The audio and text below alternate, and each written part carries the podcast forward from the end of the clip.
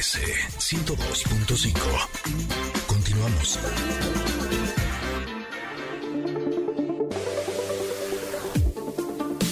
Debo confesarles que me encanta este nuevo mazo de cartas, eh, que son las cartas que tienen que ver con el arte. Es el oráculo del arte.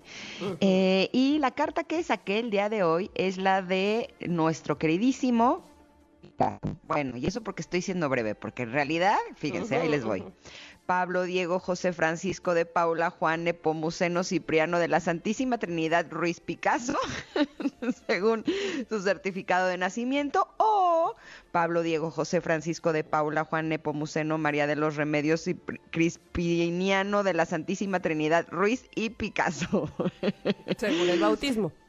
Exacto, en la fe de bautismo. Agradecemos que se haya puesto Pablo Picasso y que no nos haga decir este nombre de cada yo que nos referimos a él. Yo, yo agradezco nada más tener dos nombres. Eso es lo que agradezco, porque imagínate tener ese nombre y escribirlo en la escuela. O ¿Eres Tamara qué? Aide Tamara. Aide Tamara. Entonces, pero imagínate, ya escribes todo ese nombre de Pablo Picasso, este, ya se te acabó el momento de, entregar el examen, ya tienes que entregarlo, se te acabó el tiempo, ¿qué es esto? No, güey, los papeles de migración y de viaje, así no cabrían los cuadritos. No, ¿qué es esto? Pero bueno, continúa, por favor. Bueno, Pablo Picasso, eh, fíjate que cuando yo era niña yo pensaba que Pablo Picasso era español, era mexicano y no, después me enteré que era español. Eh, justo él murió en 1973 a los 91 años. Es un eh, pintor, escultor, dibujante, eh, también hacía grabado, ilustración de libros, cerámica, diseño de escenografía y vestuario.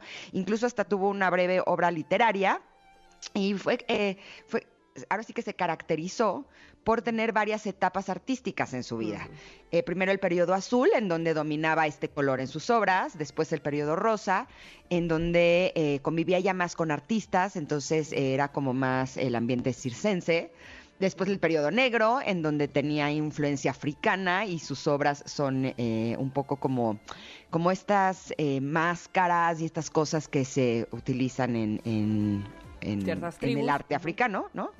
Un poco después el cubismo, el neoclasicismo, la etapa surrealista, el expresionismo y el periodo Valarius. Eh, me gusta porque esta carta eh, no solamente nos habla de este gran artista, sino que también eh, nos hace como algunas propuestas y por eso es un oráculo, ¿no? sobre lo que valdría la pena que trabajemos o en dónde vale la pena que pongamos un poco nuestro ojo. Y una de las cosas que nos dice, me causa mucha gracia, dice, elige tantos estilos como amantes, ¿no? Evidentemente. ¿Qué te dije? ¿Eh? ¿Ya ves qué te dije? Hazle caso a Picasso. Eh, o sea, por un lado, yo lo veo desde otro, desde otro punto de vista, porque a pesar de que él eh, practicaba, digamos que el adulterio frecuente, yo lo vería más en los amantes, más que como personas, eh, sino como cosas a las que una ama, ¿no? Eh, como que siento que justo lo que nos hace falta a los seres humanos hoy en día, esa es mi, muy humilde opinión, es tener más amantes, es tener más cosas que uno ama. Eh, generalmente estamos enfocados en las responsabilidades, eso lo hemos hablado en otras ocasiones, pero la propuesta del día de hoy de hacernos de más amantes se me hace súper interesante. Ayer justo les platicaba que eh, tuve una plática muy profunda con un amigo y él me decía que a veces le conflictuaba que en las parejas eh, había este asunto de por qué estás dedicándole tanto tiempo a eso, ¿no? Y yo le decía, es que el día que yo tenga una pareja, esa pareja tiene que respetar que yo tengo muchos amantes. Justo, hablando de esto y sale la carta hoy, es como, ¿en mm. serio? ¿No? A mí me gusta desde temprano hacer mi meditación y luego mi yoga y me gusta escribir y me gusta leer y me gusta estar con mis hijos y me gusta jugar y me gusta caminar y me gusta jugar con mi perro y me gusta, ¿sabes? O sea, me gusta esquiar y me gusta jugar tenis y, y tengo muchos amantes en mi vida. Y entonces, si una persona no entiende eso, que incluso también a mí a veces me gusta estar sola, pues no vamos a congeniar, ¿no? Eh, pero también creo que el tener muchos amantes te vuelve una persona pues más rica, más feliz, más relajada y de la misma manera vale la pena que uno respete los amantes que tiene la otra persona. Y justo el que tenga un espacio importante en tu vida esa persona no quiere decir que tú vayas a dejar a tus otros amantes, porque creo que eso es lo que te hace una persona completa. Entonces me gusta que Picasso lo esté proponiendo. Espero que eh, en esta carta lo estén proponiendo desde este punto de vista, no desde el pues punto de vista de Pablo Picasso, ¿no? Pero eh, justo creo que también vale la pena que veamos la vida así ¿no? Eh, cuáles son los mensajes que la vida me está dando y cómo lo acomodo yo de acuerdo a mi vida, de manera que mi vida sea más rica. ¿Tú cómo ves a nuestro querido Pablo?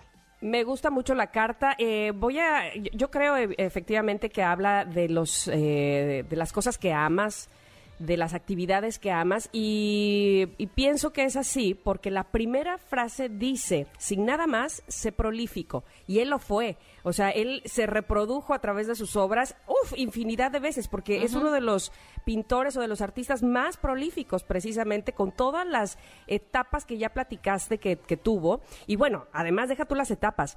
Él empezó a... a no publicar, quiero decir, a tener... Eh, ¿cómo se dice? A, exponer, perdón. él, empezó a exponer sus obras desde los 13 años. Desde los 13 años, ¿de qué estamos hablando? O sea, más prolífico que este artista, pues difícilmente. Entonces, prolífico me habla de, eh, sí, de reproducirse, de hacer muchas cosas que te salgan del corazón, eh, porque a él le salía evidentemente el arte hasta por los poros, su talento por todos lados, lo tenía, era vasto, pues, ¿no? Y luego, cuando dice, elige tener tantos estilos como amantes, es decir, como cosas que amas, o sea, muchas, pues eh, me habla de esta libertad que tuvo él desde el finales del, siglo antepasado hasta el día de su muerte para crear, para hacer lo que le gustaba, para amar eh, diferentes estilos, para amar a diferentes. Me encanta que, se juntaba con muchos artistas muy, muy importantes. Eh, no sé si leíste esta parte donde incluso eh, lo. ¿Cómo se lo, lo, tacharon de que él había podido fue uno de los sospechosos en robarse la Mona Lisa. ¿Qué tal bueno, es que más bien eh, el sospechoso era su amigo. Y su amigo le echó la culpa a él. Exactamente, ¿no? O sea, qué buen amigo, ¿no? Gracias, compadre, no, me ayudes. Exactamente. Entonces, bueno, a lo que voy es que se, se, nota que la vida, o sea, leyendo más sobre la vida de Pablo Nepomuceno, Ruiz y Picasso y todo lo que venía en medio, este, fue un hombre libre que amó mucho, que, que sobre todo que amó lo que hizo y todo lo que hizo fue, eh, pues sí, de, a partir de su talento, de su corazón. A mí me invita a eso, a, sacar de mí misma eh, pues lo que más me gusta, pero además hacerlo libremente, como bien decías, no por tener una pareja quiere decir que dejarás de hacerlo, al contrario, puedes incluirlo, puedes eh, compartirle tus éxitos, ¿no? Este, compartir las cosas que te gustan, abrazar entre las los dos las cosas que, que haces. De verdad que me, me, inspira mucho esta carta de Pablo Picasso, me gusta para el fin de semana, para ser prolífica. Ah. Exacto. No, justo ayer decía, es que no le gustaba que me fuera a jugar golf, por ejemplo. Y yo me ponía a pensar, ¿qué pasaría si yo tuviera una pareja que le gusta muchísimo jugar golf? Pues aprenderé golf y me iré a jugar con él, para compartir con él, con sus amantes, ¿no? O sea, con las cosas que ama. ¿Eh? Es lo máximo compartir, bueno, evidentemente yo sí comparto ese, ese deporte, pero es lo máximo compartir eh, algo en lo que después tengan un motivo para hablar, este, un motivo para, sabes, este, hasta para apostar. Hoy te voy a ganar. sí. Exacto, exacto.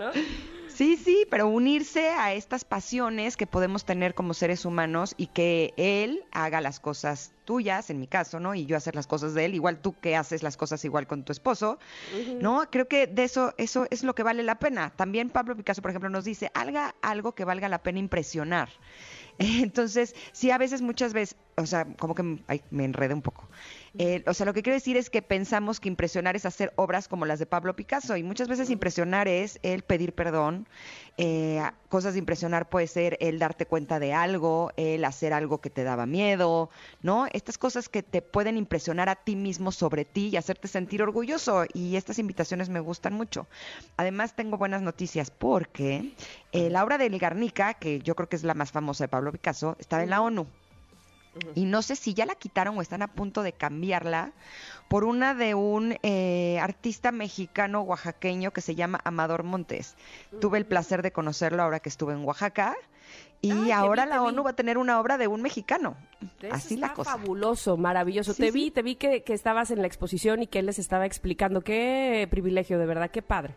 Sí, realmente lo que hizo es que nos recibió en su taller eh, y nos empezó a platicar de sus obras, cómo fue su infancia, en qué se inspira. No, te puedo decir que ha sido de los días más increíbles de mi vida. Lo disfruté enormemente y me encantó saber que ahora una obra de él, de un mexicano, va a estar en la ONU en lugar del Garnica de Pablo Picasso. Así, así de talentosos somos los mexicanos. Muy bien, muy bien. Esta obra, chequenla.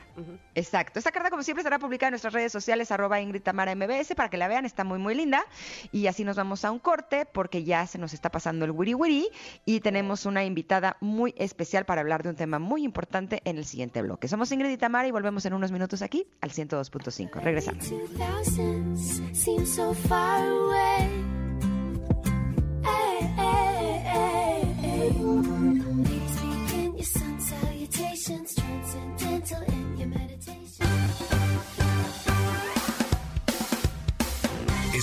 De una pausa. Ingrid y en MBS 102.5.